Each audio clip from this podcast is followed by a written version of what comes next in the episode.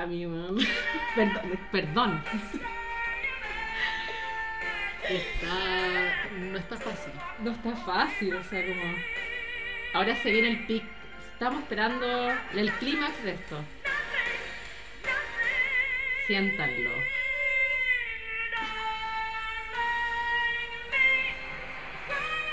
Todo. ¿Cuántas, cuántas Yo no sé cómo seguir. ¿Cuántas rupturas fueron musicalizadas por esta canción en tu caso? Ay, que no sabes que no sé. Yo creo que harta. Es mi imaginación y tangible, quizás. Ah, ya. Pensando la, la, la canción.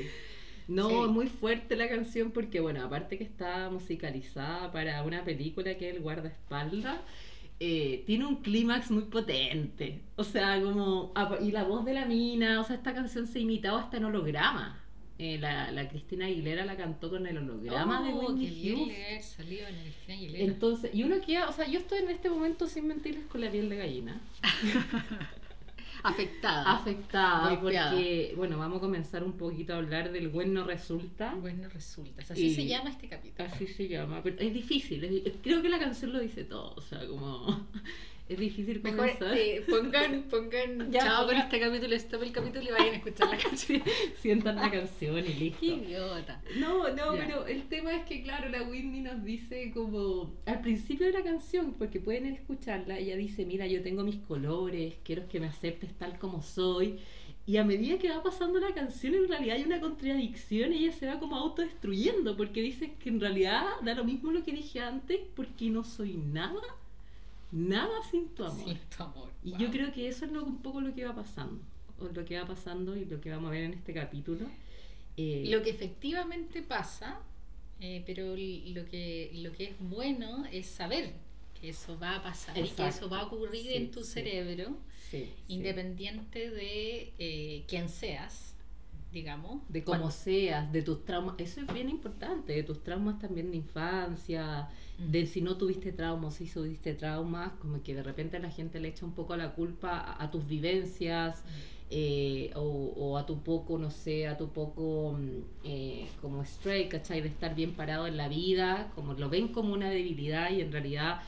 eh, recapitulando un poco también con los otros capítulos, nosotros vimos la segunda etapa del amor con el buen te enamoras, Mm. después nos fuimos a la tercera con el buen te el apegas. episodio más escuchado. Episodio más escuchado del buen. Como les decía, eh, la segunda etapa con el buen te enamoras, después viene la tercera etapa con el buen te apegas, y, y no se ha definido en realidad esta como una etapa del amor en el sentido de que no es que tenga circuitos cerebrales específicos, pero sí se ha hecho mucho match con lo que ocurre con una depresión profunda o un duelo cuando uno está, eh, cuando existe desamor. O sea, cuando uno está en la segunda etapa y sufre alguna ruptura, es tremendo porque como comentamos en ese capítulo, uno está en, una, eh, en un estado narcótico y te quitan esta droga y, y si no hay y, y estáis por un periodo de abstinencia que te hace irte a una depresión, eh, puede pasar también que eh, un pequeño WhatsApp, un pequeño guiño te quite de esta depresión, pero ahí estamos en una etapa más adictiva y también cuando está apegada a esta persona también hay un proceso de duelo importante. Entonces no es que Mm. se haya descrito como una etapa en sí, eh, pero sí lo- lo- los circuitos cerebrales que se van activando, como cognitivamente el procesamiento de información es muy parecido a una depresión o a un duelo.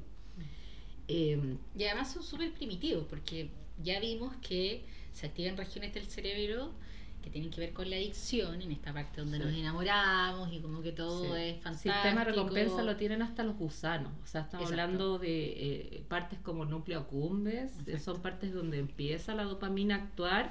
eh, son partes muy primitivas porque es lo que nos permite a cualquier animal motivarse. Motivarse. Lo que pasa también con esta, la otra vez leí eh, como que hay una región del cerebro que no me acuerdo cómo se llama, pero eh, que tenía que, que ver con el hambre y con la sed, muy cercana a esto que nos pasa cuando vemos a ese crash, cuando tú ves a alguien, Sí. ese amor a primera vista, que un saludo a un amigo por ahí que se enamoró a primera vista esta semana, él va a saber quién es. Saludo al amigo de primera vista. De ese- me dijo, puede ser, me dijo que vi a esta mujer y como que me volví loco y yo le dije, puede ser, y yo como gozando la historia, dije, no sabes cómo me estoy riendo en la calle. Bueno, ahí podemos, eh, es bien interesante porque quizá él está en la primera etapa del amor que todavía no, he- no hemos llegado a esa. Es cuando No, no, si que fue, se- si fue que la vio, eh, claro, se encontró claro. con ella, pum, y dijo Le, que- le- que- le dio un pequeño crush que llamamos. Sí, pero esta, esta, esta mujer correspondía, no sé, a su mapeo del amor y como lo que le gusta a una mujer en todo sentido, que Claro. porque de repente pasa que, que tú veías a alguien y como que su actitud, la manera que se mueve, algo que hizo es como que... ¡ah! y, te, y, y te empieza como a hipnotizar esta persona. Bueno, pero... Eso va- dejémoslo para el buen Sí. tepelas que viene. Ah, vente pelas viene. Sí, viene, viene, ya. se nos viene, se nos viene. Em, No, bueno, lo que tú decís es muy cierto, como eh, ay- eh, quizá eh, dándote feedback de eso, esa es la parte que yo te decía del núcleo accumbens, po. Mm. esa es la parte más primitiva que tenemos que tiene que ver un poco con la motivación y con placer, y lo que hace un poco todo este sistema de recompensa, porque no es solamente el núcleo accumbens, después se traslada, etcétera, a otra área, es que empieza a recordar también eh, cosas que nos generan placer. Y entre eso obviamente está la comida, obviamente está el sexo, obviamente están los abrazos, Claro. obviamente está el amor. O sea, eh, eh, hay varias cosas eh, Y que de imagínate, eso yo creo que es probablemente de las cosas más difíciles que reporta cualquier persona cuando termina con alguien es ese, ese espacio energético del cuerpo, del abrazo, de que Sí. ya esa persona sigue de alguna manera siempre estando presente un rato más, Sí, ¿cachai? sí, en tu, como en tu campo energético, eh, aunque ya no lo está. Entonces, ¿qué es lo que pasa ahora cuando existe un duelo?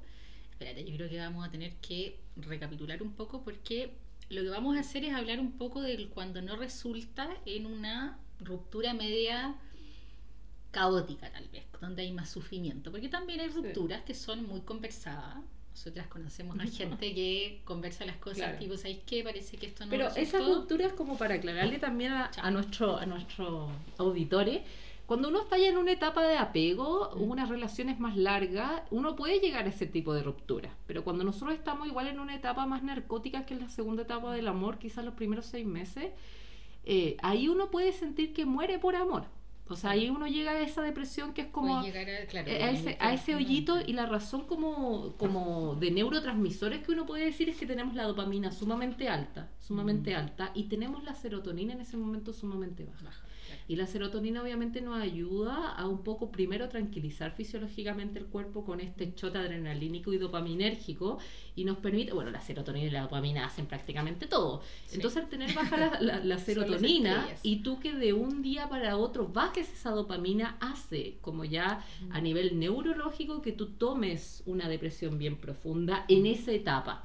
Obviamente ya cuando estamos hablando de una etapa de apego de años, quizás lo que se hace difícil en un término de ruptura cuando, no resulta es como, bueno, gasté mucha energía, no me veo con nadie más, o sea, son ponderaciones igual más conscientes de, de también puede ser un duelo, pero no es un duelo como el que sentimos en la segunda etapa, que es un morir de amor, que es un poco el que recalcan exageradamente muchas de estas canciones, ¿cachai? O sea, como el, el- en verdad no me imagino a nadie conmigo. Tú eres, y era una idealización de tú eras perfecto para mí, eh, eh, y si no estás me voy a morir, y si no estás, eh, o me voy a quedar sola. Eh, Esas son las opciones. ¿Tú crees que Whitney acá está pensando en el típico pensamiento que emerge como em, termino con esta persona y nadie más me va a querer? O, ¿sabes qué? Mejor que terminemos este vínculo porque no nos hace bien.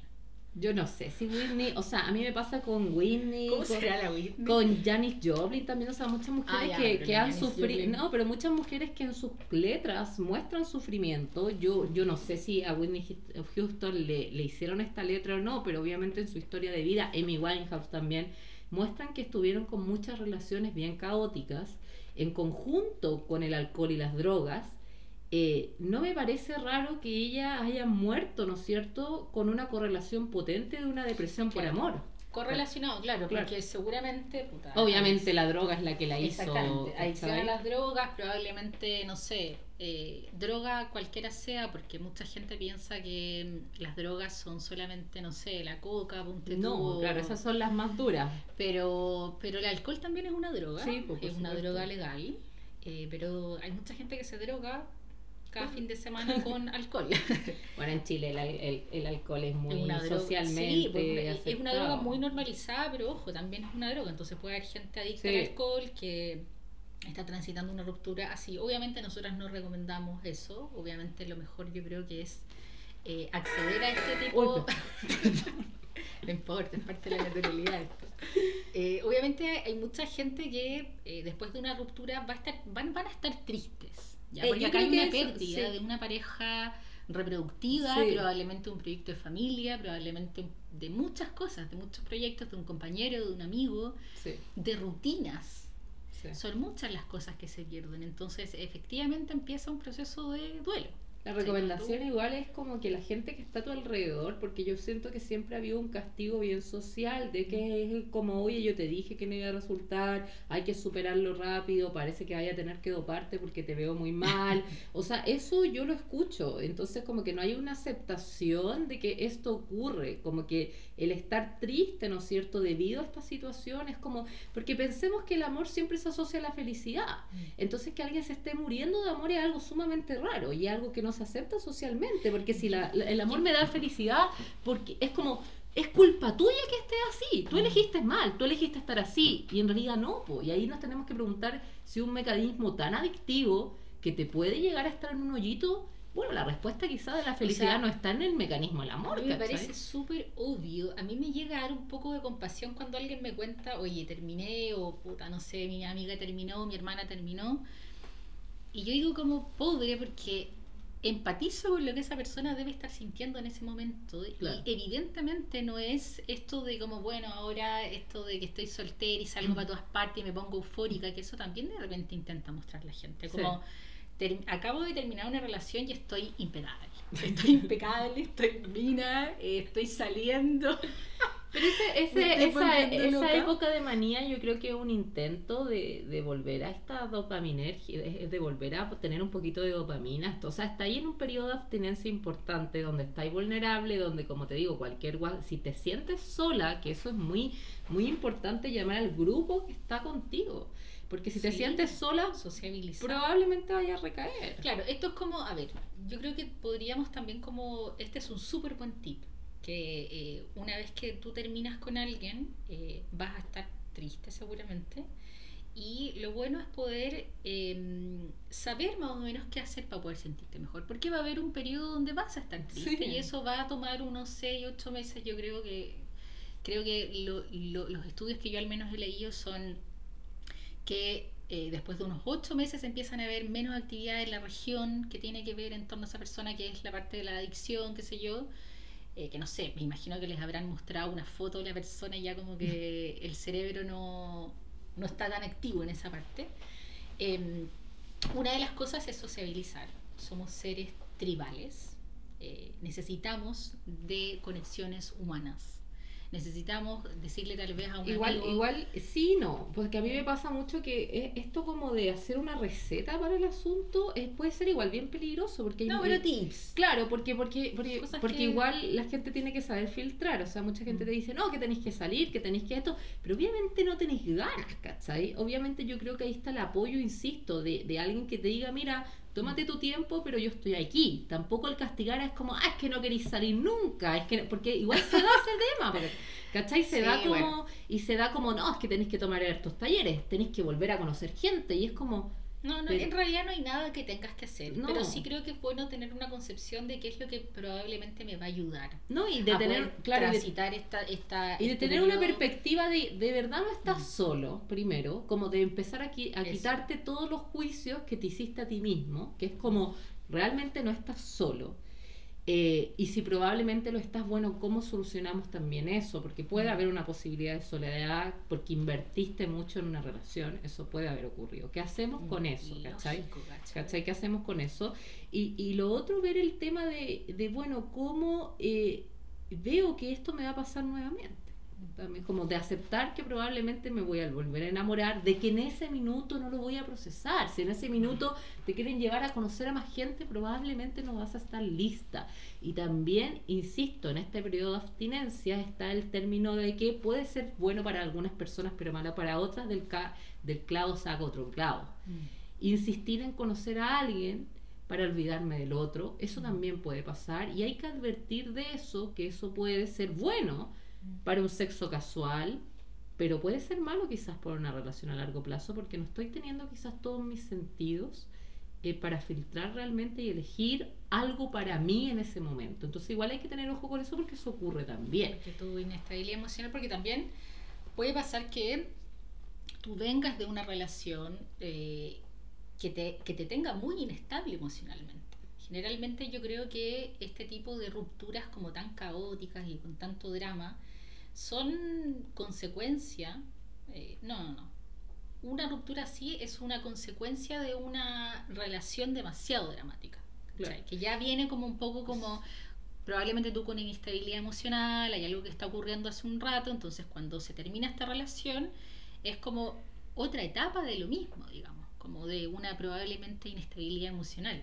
Entonces, recurrir a otra relación desde una inestabilidad emocional, evidentemente en el largo plazo puede ser perjudicial. Ahora, yo creo que no hay nada que seguramente debamos hacer ni que sea como la receta para poder transitar una, una, una, una, ruptura, pero sí me ha pasado con pacientes que me dicen como no tengo ganas de ver a nadie, no tengo ganas de pararme en la cama, tengo ganas de levantarme, ¿cachai?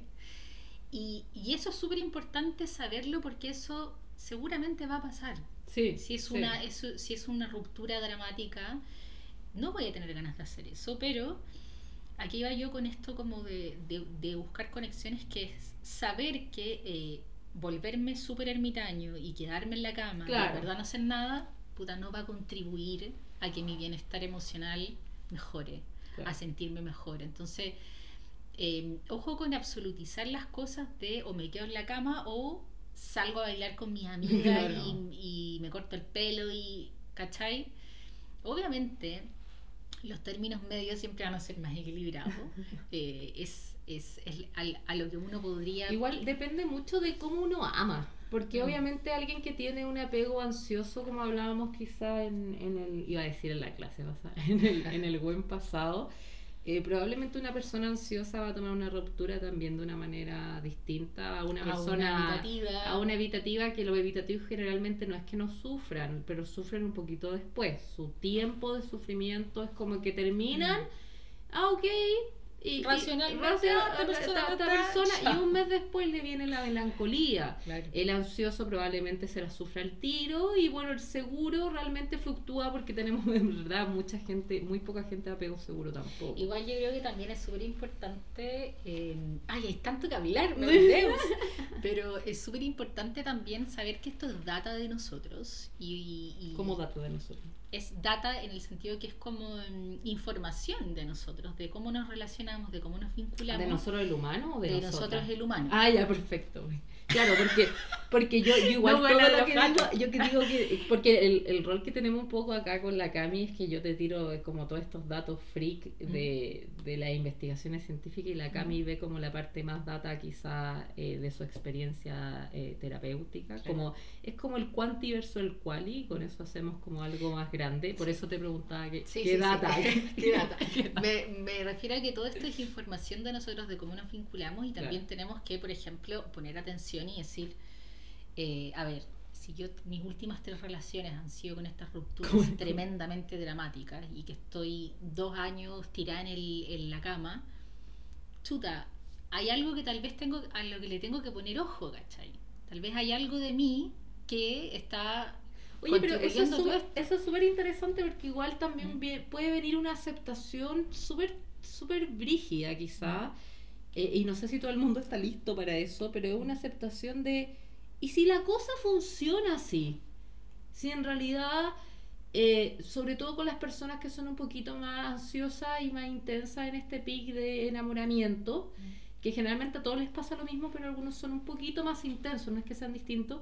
Y si esas personas van a vivir su vida amorosa así, como que también existe una posibilidad de que nunca lleguen a un largo plazo muy extremo, que sean más seriados y que su vida sea así, como que como que o, sea, me entendí o sea yo, yo entiendo que esas personas probablemente quieren mitigar el sufrimiento y que yo creo que uno que es lo que tú estás diciendo con el aprendizaje mitiga cierto tiempo de sufrimiento pero qué ocurre si la posibilidad está que, que en realidad eso sea las relaciones con el amor. O sea, como, ¿me entendí? O sea, no, no, como... Porque O sea, tampoco, quiero, dar hecho- tampoco hecho- quiero dar esperanza a una persona que ha tenido cuatro relaciones, eh, que ha sufrido las cuatro, que sabe chucha, se viene una quinta y probablemente la voy a sufrir igual. Como darle una esperanza a esa persona en el sentido de como, oye, capaz que tengáis 10 más y vaya a pasar por esto igual y... O sea, yo como terapeuta a una persona que lleva 10 rupturas así, honestamente no me gustaría darle una esperanza como, ¿por qué no? Pues, ¿cachai? Porque al final, cuando tú estás transitando por una ruptura así de dramática, le estás dando una energía brutal. Pero ¿qué, a- qué, a quizás definir como cuál es la ruptura dramática? Tú es, porque como que veo la ruptura dramática como, porque hay rupturas que, por ejemplo, son circunstanciales, por ejemplo, y que ocurrían en- antropológicamente en nuestra vida, que era como la guerra, el buen se iba, por ejemplo, o la- Estamos hablando de gente que está como desgarrándose de amor. Muri- y- ya, pero eso, es- o sea, estamos Está- hablando, no necesariamente muriéndose, sí. A ver, hay personas que en verdad están pero de- desgarrándose como intentando volver. Están gestionando un, un- un duelo por una ruptura amorosa durante, ponte tú, un año entero, ¿cachai? Y, y- y están con, con insomnio primario, ponte tú, o... eh, en el fondo que tienen que terminar y no terminan. No, no, no, no, ¿No? Estoy hablándote de personas que ya han decidido terminar. Es que tal vez hay una etapa previa que es en esa parte de quiero terminar, no puedo, esta cuestión no está funcionando, le Sí. estoy entregando demasiada energía a que esto funcione. y Es no que, ¿sabes lo que me pasa? Que, ¿Cuál es la ruptura no dramática? Como que me pasa que cuando, cuando alguien rompe de manera como concesionada, probablemente son personas que estaban apegadas, que ya eran amigos, que ya eran partners, pero realmente la data no muestra que eso es tan lindo. Como que muestra que el morir de amor es mucho más factible. Ahora, evidentemente, que uno rompa y uno esté dos años dándole la cosa, quizá ahí lo transformamos en un drama, que es lo que tú describís. O sea, a ver, yo creo que no ninguna ruptura es como, bueno, me das lo mismo, Claro, a menos de que alguien te dé sí. lo mismo. Claro, que puede ser también. Pero evidentemente en relaciones que, a ver, parejas que yo he visto que terminan después de relaciones largas y es como un acuerdo y es que la- ambas partes dicen, ¿sabes qué? Lo entiendo. Ya, perfecto. Eh, donde no hubo antes una convivencia tan dramática. Yo creo que la ruptura dramática es cuando uno, estamos hablando, creo, necesariamente de tal vez una relación que ya viene media tóxica y que ya viene como media compleja y que esa relación termina. Claro. ¿cachai? Eh, y eso, y perdón por ser pájaro de Maragüero, pero ¿qué, qué es que lo viene- tóxico? Porque también es una palabra que a mí me la preguntan mucho en clase y, y, y yo soy muy en contra de llamar algo tóxico también. O ¿A sea, qué- yo a qué entiendo... le llamas tú una relación Yo creo que una, to- una re- relación tóxica es una relación que ya en términos biológicos no me está trayendo ningún beneficio y quizá un mayor gasto de energía. Eso, exactamente. Eso, eso podría ser una rela- Y Sí. eso puede ser a muchos niveles. Y, y ya no me está produciendo el placer que me solía producir. eh, pero, pero claro, la toxicidad es de repente, porque se habla mucho igual de que es un, algo tóxico. eh, y como que hay muchas miradas de la toxicidad. Ahora, yo puedo estar enamorado. Para nosotras eso creo, creo que primariamente puede ser una, una buena base Sí. de llamar algo tóxico. Claro. Ya, obviamente pueden haber muchas otras Claro. cosas y, y cada persona también definirá lo que, lo que es tóxico y lo, y lo que no. Pero yo creo que cuando tú estás invirtiendo demasiada energía en que tu relación funcione, Ya, eh, ya es algo no funcional, digámoslo. No Como que no, no funcional, en el tiempo. En Exacto. el tiempo. en no el funcional tiempo. en el Porque en el fondo eso uno hace eso. O sea, al principio de una relación uno le pone energía, estás concentrando la energía en una persona, te obsesionas, cambias tus intereses. Pero claro, cuando eso pasa de una relación a largo plazo y cuando ya estáis tres años, estáis tres años en claro. esa misma dinámica, no es sostenible. Claro, o sea, claro, eso ya es demasiado. sí. Sí, ¿cachai? Si sí. nunca pasaste a la etapa de la pega donde ya estamos más tranquilos, Sí. donde ya es más rutinario, qué sé yo, ya, partamos como de esa base. Entonces, eh, ocurre una ruptura, digamos. eh, probablemente todos han pasado por relaciones así. Y, y a lo que yo iba es que uno también tiene que ir registrando esta, esta data, porque idealmente uno, tú después puedes relacionarte de una manera donde se va tal vez terminar un vínculo de manera más pronta, por ejemplo. De, de no, de por ejemplo, cachar si hay algo que no está funcionando en, en un año y yo tengo que invertirle demasiada energía Claro. a esta relación, Considerando un largo plazo. vez claro, es que esta relación no funciona. claro. Y no puedo seguir intentando tres años más a que funcione, ¿cachai? Ojo, y, y igual es importante decir que no funciona en este momento determinado, porque la persona me puede gustar mucho.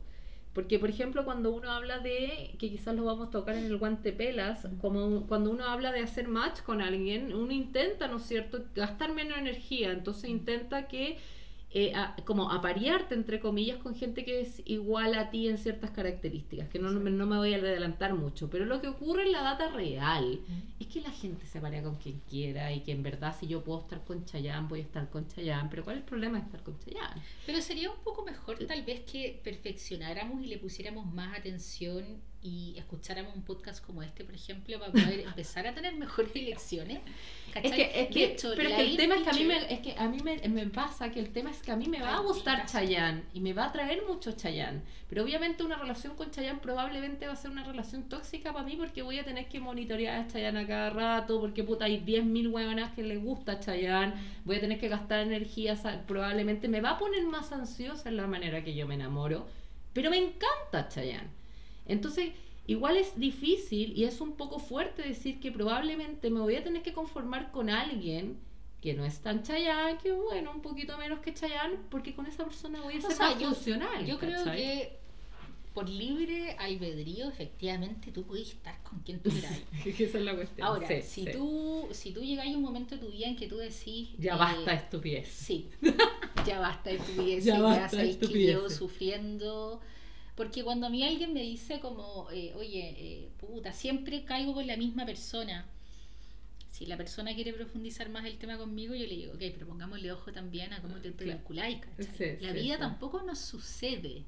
Entonces, si tú en algún momento como adulto querís como tal vez mejorar tu vínculo, tener relaciones más sanas, sí creo que es bueno ir a esa data y decir como, a ver, revisemos mis relaciones, ¿cachai? Bueno, pero espérate, es que nos estamos eh, desordenando un poco, pero, solo, solo quiero decir que hay un test de la Ellen Fisher donde ella eh, habla de estos cuatro tipos que son cuando tení, cuando te eh, atrae más como una persona como muy dopaminaica, serotoninaica, bla, bla, bla. Y eso también creo que es un buen recurso para poder decir qué tipo de persona a mí me va a gustar, seguramente la que me va a atraer pero, pero creo que uno tiene que ir a su data y como autoconocerse creo que es un, es un proceso como interesante. Esto tú lo vas a profundizar en el Buen Velas cuando hablemos como bien en detalle de esto. Em, pero bueno, volviendo al tema de él después de que uno termina. Em, va a estar, además, eh, creo que es súper importante como poder hacer cosas tipo que la Ellen Fisher también habla mucho de esto, Borrar las cosas, las que te puedan ir, a recordar, porque piensa que es una droga. Imagínate tú estás ahí, eres adicto al alcohol y querés dejar de tomar copete y tienes este recurso que, que serían como las fotos o los chats o qué sé yo. Tenías un bar al lado de tu casa y vais todos los días. Yo tengo, una amiga, yo tengo una amiga. Obviamente que, te va a costar mucho más dejarlo. Tengo una amiga que le mando mucho saludos, que hablamos mucho de esto del tema de borrar o no borrar a alguien porque hay gente que le parece extremo. Yo no puedo borrar a las personas, pero porque yo soy, soy un poco ansiosa con el tema, entonces yo de repente me pongo modo avión, hago otras cosas, pero como para desconectarme totalmente. Pero después eh, de terminar. No, claro, cuando estoy en una relación que no quiero hablar más con esa persona, que cuando quiero eh, generalmente acabar con el vínculo, sea una ah, relación seria o no sea una relación seria. Y hablando un poco de esto, yo tengo... Pero espérate, ¿pero existió una ruptura en esto o tú quieres dejarte no, de No, no, yo que, que, tenemos que tenemos que estar de acuerdo que uno puede estar por esta etapa de ruptura sola también. O sea, esto no es esto no es ¿Tú piensas que puede ser un ya, pero sí, porque... responsabilidad efectiva? No, no, no, pero es que esto no esto el, el, tema del amor no ocurre en diadas y eso es lo interesante. Evolutivamente, si yo no me enamoro de alguien, no está asegurado que esa persona se enamore de mí. Obvio. Pero es que, mucha gente piensa, no, mucha gente piensa que este, ocurre en diada, que ocurre en diada. Entonces, eh, eh, los comportamientos que nosotros tenemos. Interesante, pero ¿quién podría pensar eso? No, hay gente que piensa que es como, obviamente, eh, bueno, a nivel como de hipótesis más evolutiva, que quizás sería mejor que fuéramos como los albatros, que nos coordinamos, hacemos un baile lindo y los, y, los dos nos enamoramos. Y en realidad no ocurre eso, yo puedo estar haciendo un baile lo más lindo posible eh, y la otra persona me dio me dio no te da ni bola claro. pero yo ya me enamoré yo ya pasé por esa etapa y mm. probablemente eh, en mi cabeza ya hay un check en mi cabeza ya hay una relación. Y eso también ocurre a eso me refiero un poco que uno puede estar pasando totalmente sola por una ruptura porque en mi cabeza ya pasó todo, eh, quizás ya me vinculé con esta Ah, persona. ahora entiendo más. Y, Ya, y- y hay gente que se enamora hasta de, lo- de los monochinos, o sea, como que, Sí, como que, ¿cachai? Sí, sí. Entonces, en ese sentido, uno tiene que tomar la decisión de, bueno, elimino a esta persona de la vida, o puede ser Claro. también en el contexto de... algo solo tuyo, Eh, perfecto. Exacto, lo elimino de Instagram. Y, y en esta discusión han salido cosas bien interesantes, porque yo tengo amigas extremas que las admiro mucho, que es como que el gallo le llega a hacer, weón, una. Un strike media, chao. Y chao. Y yo no, pero es que como que a lo mejor. Y yo no sé. Y tengo otra amiga que me decía, ¿sabéis qué? Eh, bueno, yo voy a terapia, esta amiga va a terapia, y digo, es como, es que no quiero eliminarlo, porque quiero saber lidiar con eso. Que igual hay un punto quizás ahí bien relevante, que es como, puta, yo creo que lo más fácil es lo que decís tú. Eliminemos la droga en el periodo de abstinencia. Total. po. Pero qué es lo pasa, más fácil. pero qué pasa Pero si no somos mismo- adictos, claro, si somos adictos al copete y hay una cervecita en el refrigerador. Yo creo que eso pasa. eh, Está con- buena esa, ¿o ¿no? Yo que pasa, pasa, y esa reflexión ocurre en muchas otras cosas Sí. que la gente transita. Es con esto mismo de la soledad, como, no, po, debería poder estar sola conmigo misma, ¿cachai? ¿Por qué voy a tener que pedirle a una amiga que, me, que vaya a tomarse un café conmigo? Ya, perfecto, pero obviamente siempre como queriendo ir como a la parte un poquitito más centrada. Eh, a mí me parece que es súper valiente eliminar a una persona, o eliminar, o no tanto como eliminarla, sino podía eliminarla. Esa persona sigue existiendo en alguna parte del mundo. Pero sí eliminarla tal vez virtualmente me parece que es una buena estrategia. Claro. Más no es fácil, porque tampoco es fácil No. llegar y decir borrando todas las fotos, es, es un, es un Es tal un vez toma tiempo, ¿cachai? Pero me, pero me parece que es súper efectivo poder hacerlo. No, y ocurre algo socialmente, porque no es que tú lo borres y nadie se entere. Obviamente la persona que tú tenías idealizado, enamorado, lo que sea, se va a enterar. Entonces, obviamente si nadie se enteraría, yo creo que lo más fácil es borrar y nadie se entera, pero si se entera, hay un círculo No, que pero, se entera pero- también. pero también hay, hay una parte muy privada que es eliminar fotos, eliminar ah, chats. sí, sí, sí, sí. Eso, es, sí. a mí Es me un proceso, es, un proceso Es un importante. proceso, pero me parece que es bueno. Sí. Y que ¿Cachai? culmina quizás con esta eliminación de... Es bueno, porque si no, vaya a estar ahí revisando, leyendo. Yo creo que en general, como, como tomar la decisión de no querer enterarte, porque si tú te querías enterar de alguien, lo vaya a vaya a poder hacer perfectamente. sí, sí, sí, sí. Con las redes sociales y todo eso es muy fácil.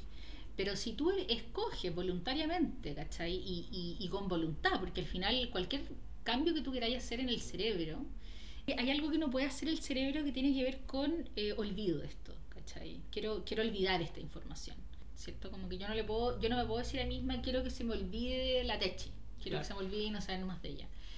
Eh, pero sí yo puedo eh, crear nueva información y a través de repetición, ¿cachai? Eh, y de una práctica constante puedo modificar eso. ¿cachai? Entonces, si yo, por ejemplo, eh, ya no quiero que esta persona eh, eh, aparezca tanto en mi vida, entonces lo que voy a poner en práctica es no querer enterarme mucho de esa persona, por ejemplo. Y no estoy buscando eh, ni tratando de conectar con esa persona porque evidentemente voy a poder hacerlo.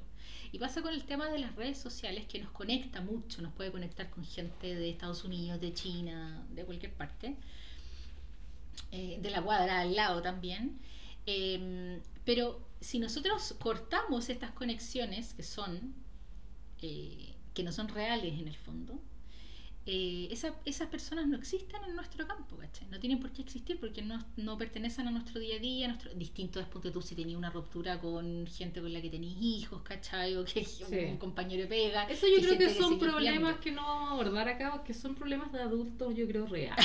O Ya sea, son mucho más... o sea, es que es verdad, o sea, me- Sí. o sea yo, yo, yo igual creo que cuando uno habla de esto Y eso en contexto, heavy. es, eso es muy heavy, porque de repente tenés que ver al papá de tu hijo, pasar por una ruptura, de repente se combina la ruptura con que no quieres que vea el hijo, o sea, de verdad yo digo que son problemas de adultos reales porque son problemas mucho más complejos, yo, yo me imagino a nivel de terapia y también a nivel de, de tener algo normativo que hacer, porque realmente yo no le puedo decir a alguien, chuta, eh, bloquea a este weón si en verdad chuta el papá de tu hijo, por ejemplo, ¿cachai? Por eso es, es distinto. Y, y un poco diciéndome esto, me acordé de esto de, de recordar, generalmente cuando uno está en una relación y termina la relación, uno tiende, porque el cerebro tiende a, a acordarse de, de cosas bonitas. Claro, Entonces el ejemplo clásico es cuando vas al sudeste asiático, te la pasaste vomitando, pero te sacaste la foto, ¿no es cierto?, en el columpio de mierda. Y esa foto tenía, puta, qué lindo y todo, oh, qué bacán, pero en realidad la realidad de ese viaje es otra. Es que te la pasaste buitreando enferma porque, bueno, sabemos, la comida parece que... eh, entonces, un poco también es recordar, ponernos perspectiva que tenemos ciertos sesgos y que probablemente no vamos a acordar lo bueno de la relación todo el rato y de empezar a decir, chuta, también había cosas malas, por algo llegué acá. Y empezamos a poner en perspectiva Pero de... está, está bueno la, la nota mental, o tal vez no tanto mental, sino que escrita, de qué onda esta relación, por qué no me gustaba, o qué me, hizo, o qué me hizo esta persona, qué me hizo Claro, sentir. sí. Y cada vez que empecéis como con esta melancolía, Al la nota. toque, al toque. Sí, porque después va a pasar de pena quizá a rabia, va, va a pasar una fluctuación de emociones hasta, ¿no es cierto?, que va a haber una superación y, y probablemente va a haber rabia contigo misma, rabia con la persona y, es lo, y es lo natural que pasa Como en es duelo. negación, después Sí, viene esta parte este como de pena. más de ira, y eso, eso Pena, son ira. las etapas de un duelo en Y el claro, fondo. y al final ¿cachai? después como la aceptación de que bueno, esto, porque mucha gente después de que mira sus relaciones eh, ocho meses después, un año después, dice como, en realidad esa relación, No, no, no. independiente no de que yo, yo, yo hubiese hecho más o menos, o esta persona lo mismo, en realidad Claro. no iba tan para allá, ¿cachai? Porque Sí. probablemente una relación se vuelve así, es cuando uno tal vez no sabe reconocer que en realidad el vínculo no está funcionando. Y ahí creo que hay algo súper primario que ojalá algún día podría ser algún ramo de un- del colegio, como bienestar o salud y bienestar, donde pudiéramos entender este tipo de cosas y supiéramos también que nos vamos a vincular muchas veces en la vida y que no todos esos vínculos van a terminar en relaciones de 3, 4, 5 años o mucho menos para, para siempre, ¿cachai? Porque yo creo que tal Eso vez es algo cultural, totalmente. Tal claro. vez en, e- en esa expectativa que tenemos de que las cosas sean para siempre, después de pasar la etapa del enamoramiento, no sabemos reconocer que como, ok, ahora yo debería estar en una etapa mucho, mucho más calma, mucho más rutinaria, tal vez como del apego, eh, donde no puedo estar eh, otorgándole tanta energía a que funcione esta relación. ¿cachai? Es que ahí, está- ahí- ahí volvemos a lo mismo que hablábamos antes, que es como, ¿por qué le damos importancia a una emoción tan fuerte como el amor? Lo ponderamos que sea la felicidad, lo obligamos, lo llevamos a que nuestra mente haga match con una relación. Oye, si estoy en esta etapa debería estar pololeando, si estoy así, si, si estoy apegada debería terminar. Y estoy todo el rato... ¿Tú crees que es cultural? Yo creo que es totalmente cultural porque en realidad el cerebro hace un check nomás. Ya, pero el cerebro igual... El cerebro ¿Por es qué será que el cerebro le... Y por eso voy a esta pobre cabra tanta- Le otorga tanta importancia igual al amor, ¿cachai? Porque no es fácil decir Porque es como... un mecanismo muy poderoso. es- es que por eso... pero, pero- pero que imagínate que un mecanismo poderoso, nosotros le damos, le estamos dando más poder. la- más poder. Exacto. Es, que es, eso- es absurdo, es como loco. La igual- cuestión es, es es como si le estoy da- es como si me tomo una droga y le digo como sabes que esta igual la felicidad Qué y tengo que estar todo el día así. Mm. ¿Cachai? It's not, it's not fucking normal. Y por eso le Es doy que- esperanza a esa pobre niña que se enamora y sufre, se enamora y sufre. Bueno, y a lo mejor, ¿y si la cosa es así, y si tu felicidad no va por el amor, tu felicidad va por la gratitud, por tus amigos, por otra. Y chucha, cuando habláis de amor, perdón, vaya, vaya a fluctuar así, ¿cachai? Como que me pasa que de repente, ¿por qué tenemos que. Podría alguien, podría ¿Por qué voy a obligar a esa pobre persona? Mm. a decir, ¿sabéis que compórtate de esta manera para ser feliz? Y probablemente, si vive así de intenso el amor, no va a ser feliz con el amor. Y algo súper fuerte, pero es real. Mm. Es real y lo tenemos que ver igual que los celos, igual que otra emoción. Probablemente no seáis feliz con los celos, pero ¿por qué el amor te tiene que dar felicidad? Probablemente esa persona soltera está mucho mejor. Es que hay gente, es que efectivamente yo creo que, a ver, esto siempre es mucho más complejo que, que una sola respuesta o Claro. una sola lineamiento para poder observarlo, ¿cachai? Porque es, porque somos seres humanos complejos, ¿cachai? Y finalmente, eh, la primera cosa que te quiero decir es que yo creo que nosotros tenemos que transitar y estar actuando con muchas cosas al mismo tiempo. Y una relación de pareja es una cosa de tu vida. Y otra cosa de tu vida es tu pega, y otra cosa de Claro. tu vida es tu mamá, y otra cosa de tu vida tus amigos, y bla, bla, bla, bla. Pero bla. la monogamia tiene un gasto de energía Espérate, importante. ahora, sí, claro. Pero yo creo que hablándole a esa persona que, que, que, tal vez ha tenido las últimas ocho rupturas y vínculos y relaciones así como bien caótico y dramático, eh, obviamente, por ejemplo, ahí está el hecho de que le otorgamos demasiada importancia, demasiado poder, porque ya basalmente nuestro cerebro está construido para otorgarle mucha importancia al amor, ¿cachai? Sí.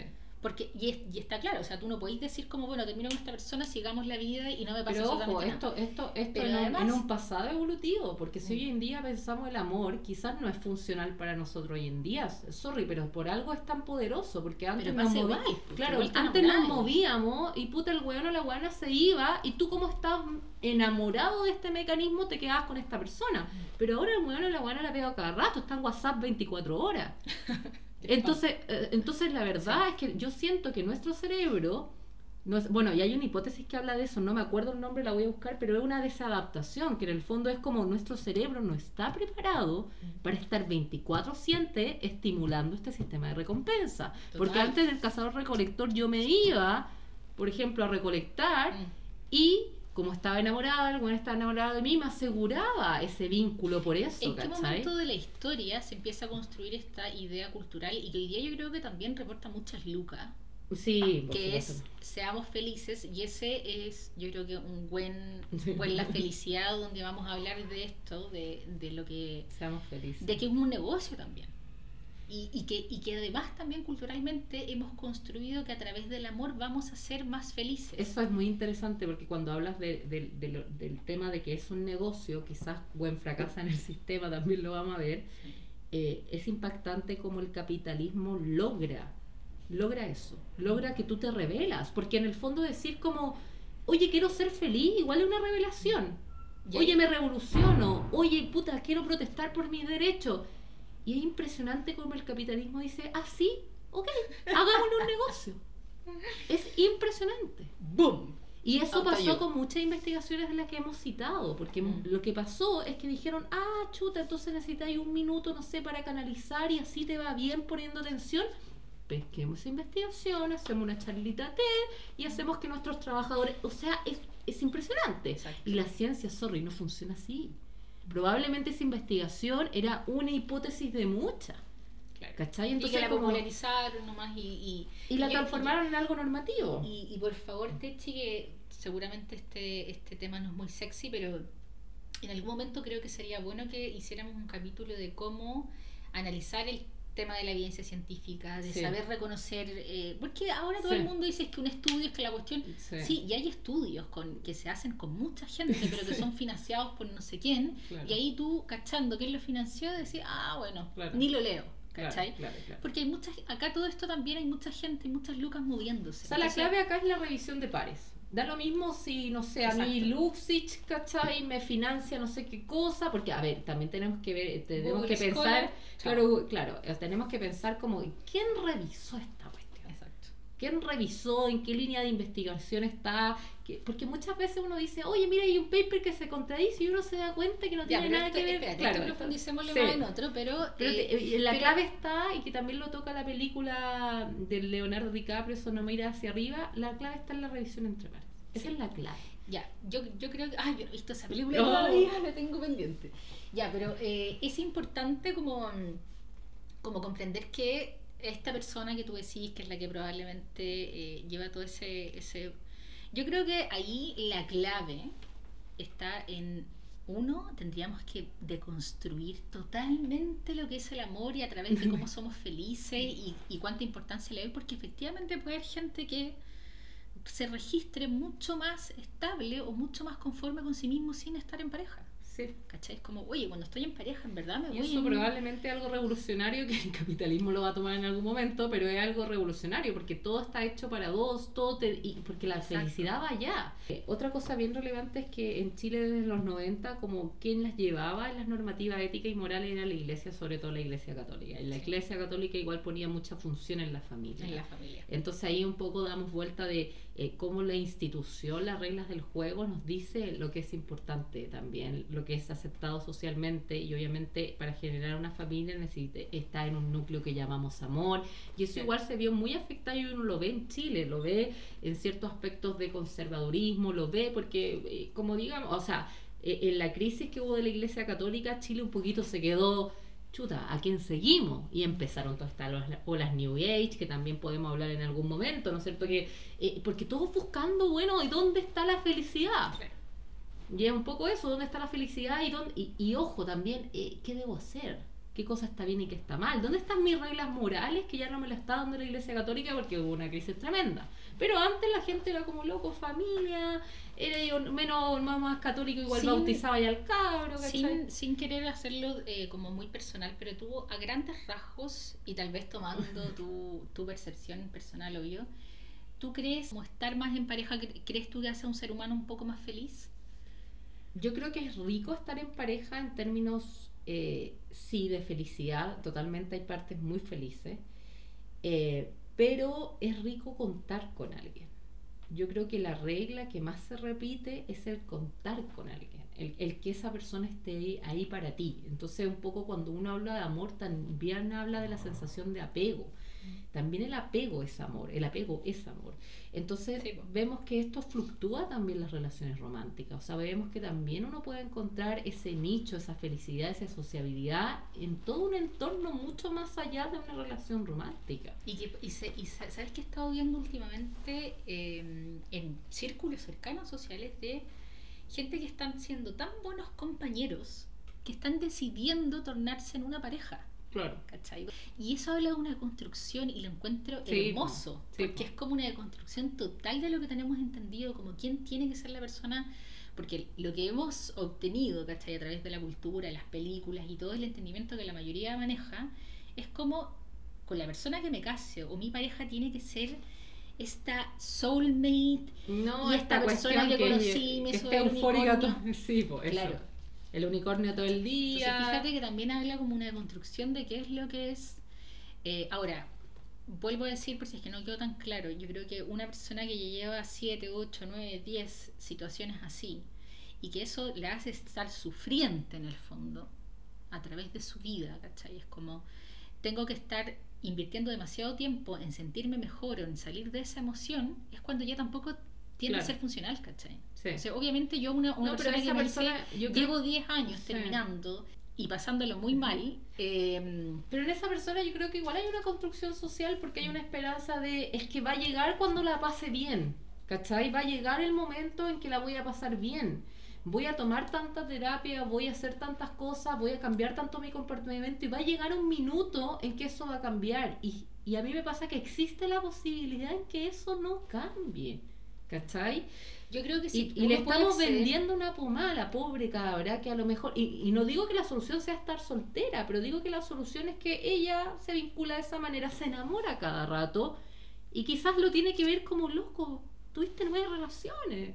Claro, ahora es que yo creo que también hay que, hay que darle perspectiva a ese de que de, voy a amar siempre de esa manera también y cómo repercute eso en la vida de esa persona. Sí, sí, pero hay una, hay una serie de Netflix ah, que... Ah, Ex Girlfriend. Ah, pero ella tiene un trastorno. Ya, esa, esa tiene, ella, ella, ella tiene un trastorno spoiler, spoiler, porque... sí, pero yo creo que mucha gente que transita las relaciones así probablemente tiene trastorno borderline, ¿cachai? Y no lo sabe.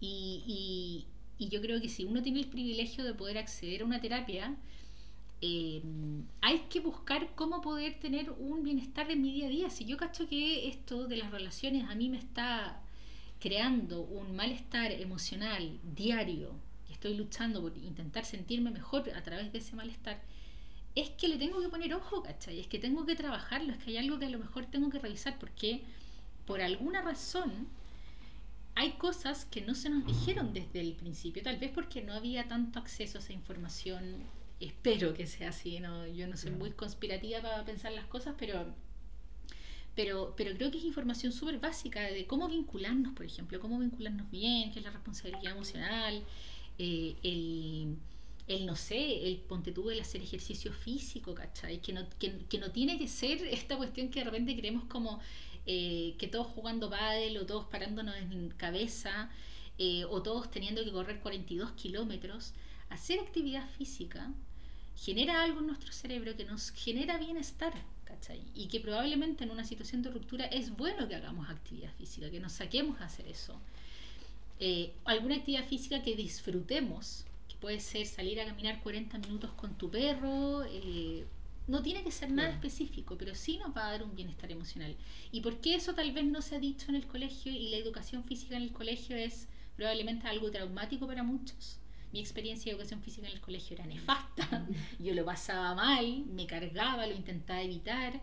Eh, le pedí a mi papá que por favor me gestionara un permiso para que yo no hiciera educación física, pero yo nunca tuve intelectualmente eh, la educación de decir, oye, esto te hace súper bien y tal vez el bienestar propio de un ser humano es hacer actividad, es hacer actividad física de alguna manera, ¿cachai? Todo el bienestar que te pueda, que te pueda reportar eso, ojalá que nos dijeran y nos educáramos desde chiquititos y saber esto, ¿cachai? Claro. y saberlo de buena manera y no que de repente tengáis que descubrirlo a través de eh, prueba y error a los 28, 30 años. He dicho, puta, si hubiese sabido esto antes. Eh, me acordé de una película, Ya. como me comentaste la serie de Crazy's Girlfriend, que oh, eh, por si acaso la serie es una serie musical.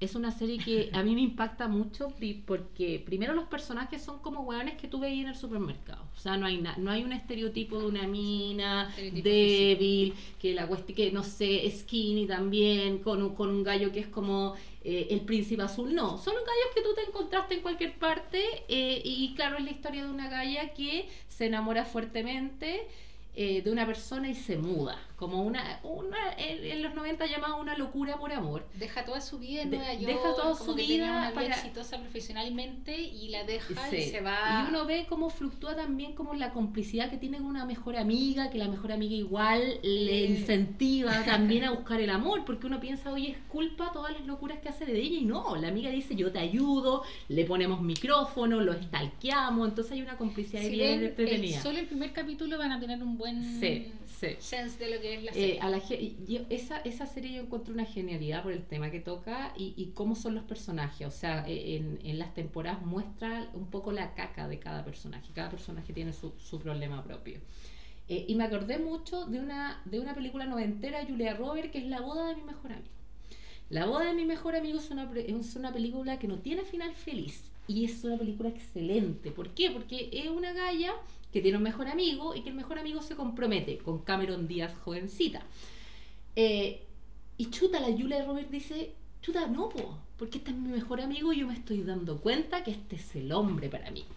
Cuento corto, la loca se nos obsesiona, se nos obsesiona, se nos enamora y, y dice, ¿sabes qué? Voy a conquistarlo, voy a conquistarlo. Y empieza a impedir la boda de su mejor amigo. Así. Y obviamente el mejor amigo está enamorado de una galla, que es la Cameron Díaz, que no tiene nada que ver con él. Po. Es bien pituquita, es muy simpática. Y la Julia Roberts dice, loco, con este loco somos iguales, él tiene que estar conmigo. Tengo que frustrar este matrimonio. Sí, y lo frustra, o sea, y hace cosas en la película tremendas para separarlos, para separarlos. Eh, al último no logra separarlos y ella tiene un mejor amigo que es como un gay noventero, porque es bien exagerado, ¿no es cierto? Claro. Eh, y en la última escena, una escena que se me ponen los pelos de punta, porque ella perdió en el fondo. El loco se casó con, quien con la Cameron Díaz y ella perdió la batalla. Y el mejor amigo está ahí en la fiesta, en el matrimonio, están bailando.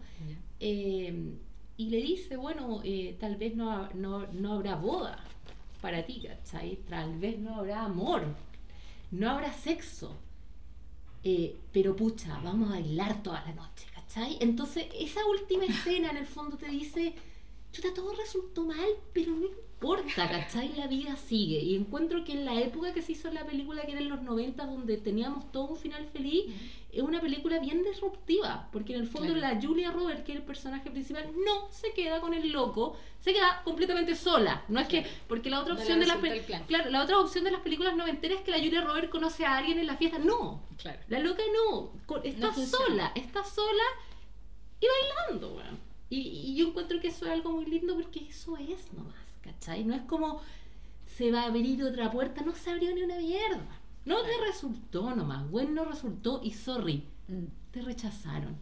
Y las mujeres tenemos un problema con el rechazo. Claro. La recha y eso es. Es- es- Bueno, a veces puede ser un rechazo, a veces puede ser también que no Sí, funcionó, ¿cachai? también, también. Pero tenemos un Efectivamente. problema las mujeres Pero con el evidentemente rechazo, ¿no? ahí, ahí hay algo que, que, que entrega mucha información, Sí. que es el, el no poder aceptar que me rechacen, el Sí, oponerme. el oponerme que- y dar la energía y no, No, weón, ¿y es para mí y el loco me miró y, Y y tuvimos sexo y estuvo bacán y, y, y le va y es como, loca, calmémonos, te rechazaron. Y yo Mm. entiendo que en un sistema patriarcal eh, el rechazo es fuerte porque es la difícil mujer... reconocerse Sí, rechazada sí, también, sí. así como no me pescaron, no les gustó. sí, sí. Es, es algo que uno se lo tiene que de repente autorreconocer. Mm. Es son muy poca gente y yo, yo admiro a los hombres que te dicen no.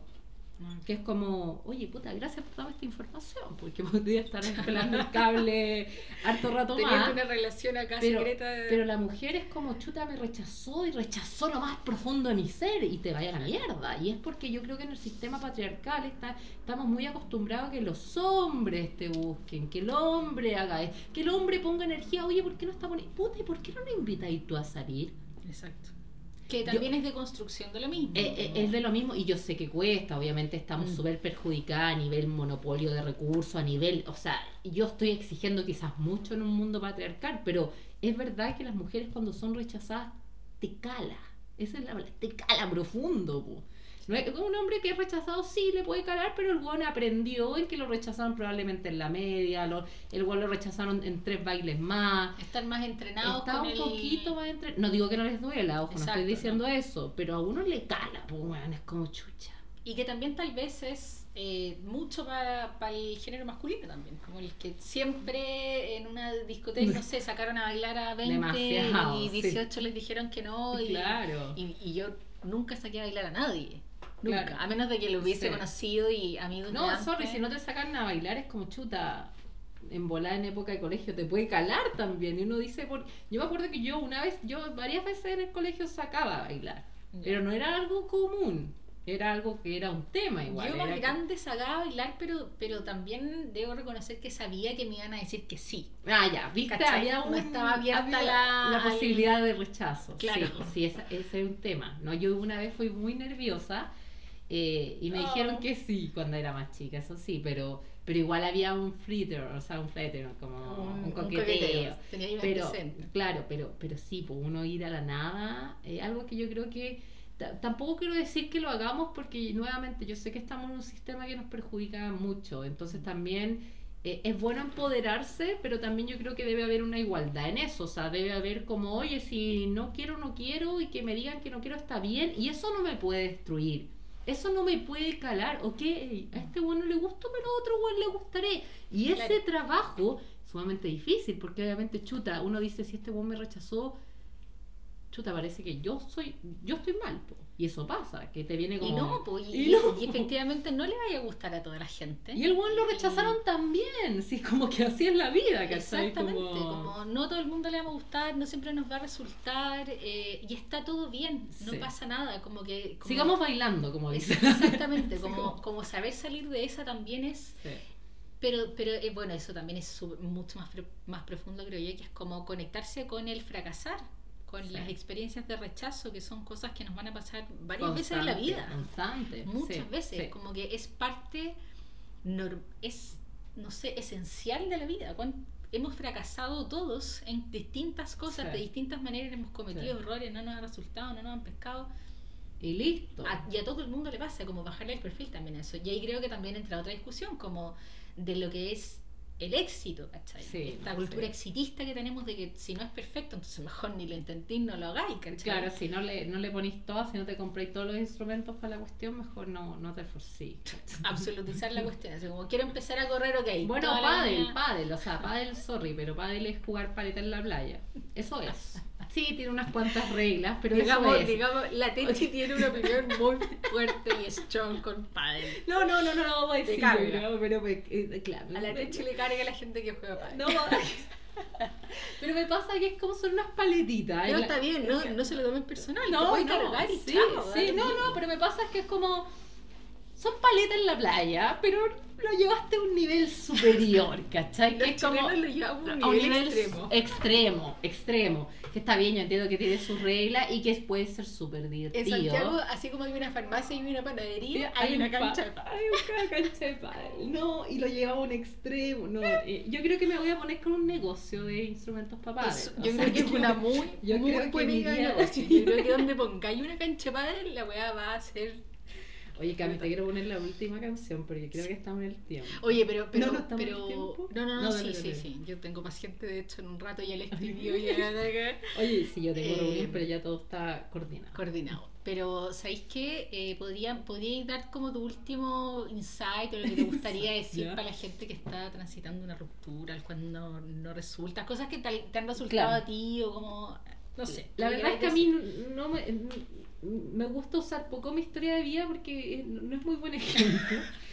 Eh, pero un poco eh, desde el lado quizás más biológico, más de la ciencia, la verdad es como me quedo con la reflexión de sí va a pasar, esa frase cliché de todo el tiempo sí va a pasar y, y sí necesita tiempo. Es una frase de mierda porque te la dicen en el peor momento, vos estás en el hoyo llorando, todo va a pasar. No te sirve esa frase en ese momento.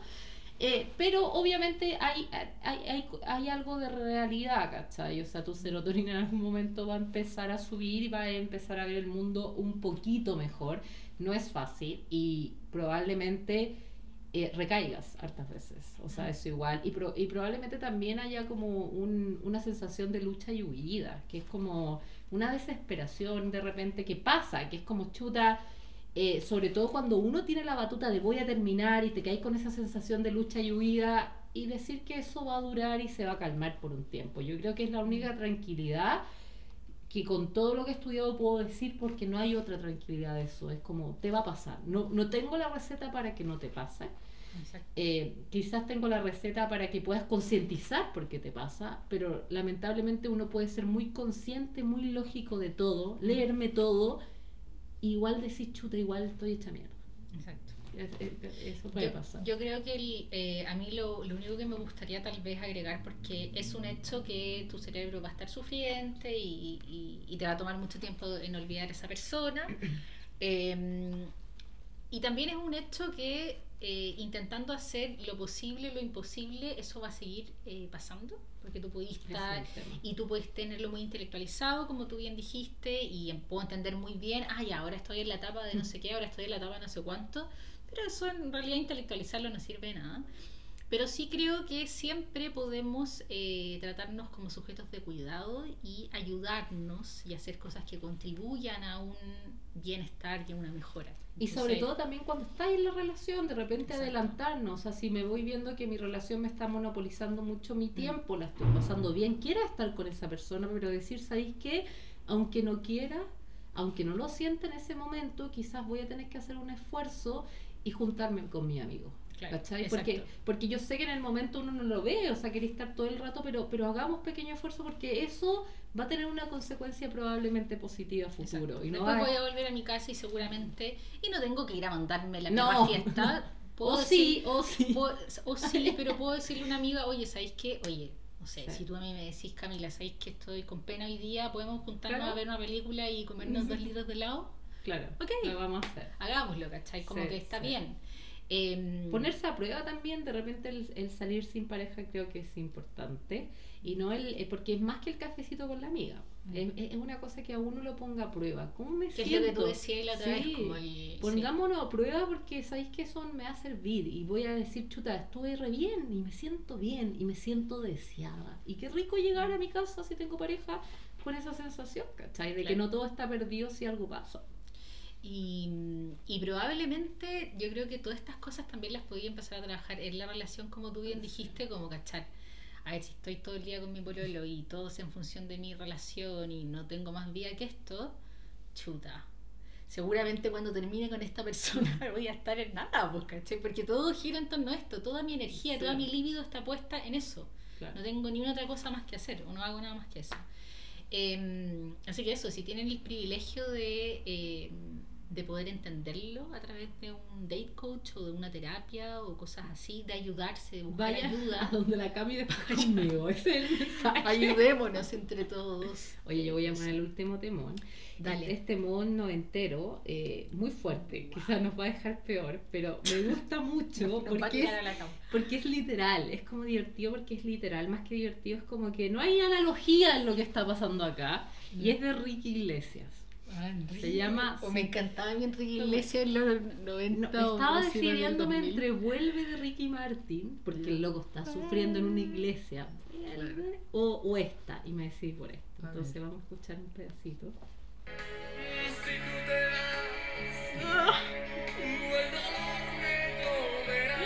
Tan lindo.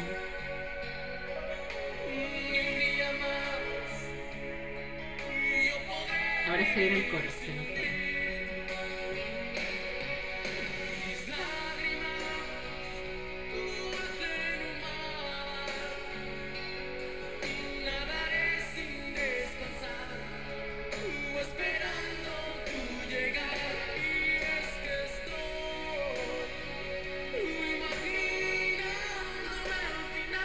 Sea, el loco llora. Nada. Con sus lágrimas. O sea, es una cuestión que tú decís como estoy en mi llanto, en mi hoyo, y más encima nado y, y te espero. O sea, es una cuestión que no tiene analogía. O sea, Sumergido estoy sumergido en mi caca. Eso es lo que está diciendo en eh, el eh, sufrimiento. Y, y Mm. encuentro, bueno, y tiene unos clímax importantes esta canción que hacen que uno nade. Uno nada. ¿eh? Mis lágrimas en un mar y nadaré hasta, no me acuerdo qué más. No me sé la canción. No me sé la canción, pero, pero, pero, pero está muy buena. Ya, bueno, resultas, hasta acá quedó. Adiós. Nos vemos en el próximo. Adiós. Chao.